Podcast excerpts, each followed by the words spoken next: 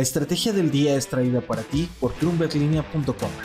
Muy buenos días, la mitad de la semana trajo mucha información para concentrarnos en lo más importante, la calificación de México según Moody's, la ley de la industria eléctrica en la Corte. Bachoco responde, además Meta presenta su visor más caro. No olviden hacer clic al botón de seguir del podcast, activar la campana y así podrán recibir la alerta de un episodio nuevo cada mañana. ¿De qué estamos hablando? La atención la tarde del 27 de septiembre estuvo con Moody's, que tuvo su conferencia anual donde la calificadora dio sus perspectivas sobre México. Renzo Merino, vicepresidente y analista soberano, dijo que se revisará la calificación crediticia del país hasta 2024, una vez que se conozcan las propuestas de las candidatas y otros candidatos presidenciales que se sumen a la contienda electoral federal. Hasta ahora, como hemos visto, aunque no se hable de otra cosa que no sea la sucesión presidencial, falta fondo y forma. Además, el periodo de las precampañas y campañas aún no inicia. Los equipos de las y los aspirantes apenas preparan y dan destellos de sus proyectos de nación, pero nada claro. Así que Moody's estará a la expectativa y mismo caso va a aplicar para Pemex. Lo que dice Renzo Merino es que cuando la perspectiva de un soberano de un país es estable, tendrá que ocurrir un evento que cambie materialmente su escenario base para reconsiderar los tiempos de revisión de la nota del gobierno mexicano.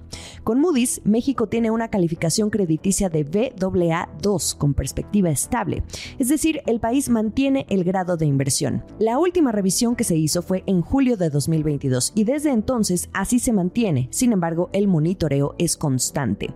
Además, Merino aclara que cuando la perspectiva es estable, no hay un calendario fijo para determinar un cambio, pero definitivamente en algún momento de 2024, en el contexto del cambio de gobierno y también de poderes en el Congreso, habrá una revisión. Si ustedes preguntan por el paquete económico, que plantea ese déficit histórico de más del 5% del PIB, sí, también esperará a la implementación y la evolución de ese déficit que escandalizó a la opinión y a los analistas.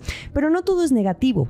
Moody's en ese sentido aclara que el déficit y la deuda de México con relación al PIB no son las únicas variables a vigilar. Dijo que el nivel de deuda de México previsto para 2023 y 2024 se compara favorablemente con el nivel promedio del 55% del PIB de los países con calificación de BAA. En palabras de Renzo Merino, México todavía tiene métricas más favorables y aún si se considera el nivel más amplio de la deuda, México estaría por debajo de ese nivel. En otras noticias. Esta semana el sector energético mexicano puso atención a la Suprema Corte.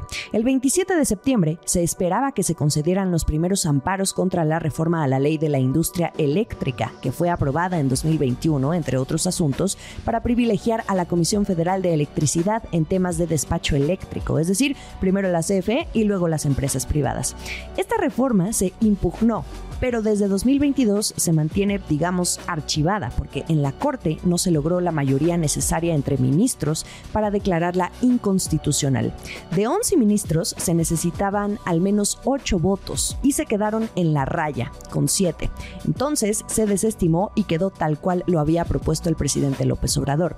En aquel momento el presidente de la Corte era Arturo Saldívar y no se llegó a ningún lado. Si quieren más contexto, les recomiendo buscar el episodio del 8 de abril de 2022 para tener todo más fresco. Y bueno, y si no se resolvió nada, ¿qué quedó? Justamente el recurso de amparo. Se pudo seguir impugnando por esta vía, pero el objetivo es que no sean desechados en la Corte. Y la clave sigue estando en los votos. Vamos al punto. Entre los ministros que buscaban declarar a esta reforma inconstitucional estaban Alberto Pérez Dayán y Luis María Aguilar. Lo que sucedió esta semana, de acuerdo con información de Bloomberg News, es que el gobierno mexicano a través de la Secretaría de Energía promovió un impedimento para que ambos no participen en la decisión de esos dos amparos promovidos y listados para la sesión del 27 de septiembre en la segunda sala, que es la que se encarga de sesionar asuntos en materia administrativa. ¿Y quiénes más forman parte de esa segunda sala? Las ministras Yasmín Esquivel y Loreta Ortiz, que son más afines al presidente López Obrador. El otro integrante es Javier Laines, quien también votó a favor de la inconstitucionalidad. Si se fijan, eran tres contra dos. Muy probable que se otorgaran esos amparos que declaran inconstitucionales los artículos de la reforma. Este impedimento por parte del gobierno implica entre líneas el saberse quizá con la batalla perdida, por eso al pedir la no participación de los dos ministros obliga a posponer la votación. Por ahora no hay fecha y por cierto lo que también sigue archivada es la posibilidad de ir a un panel de solución de controversias bajo el marco del TEMEC que esta iniciativa de reforma provocó con Estados Unidos y Canadá. Acciones y reacciones sobre el amparo promovido por un grupo de accionistas de Bachoco que intentan obtener un mejor precio por la venta de sus títulos en la oferta pública de adquisición, la empresa respondió.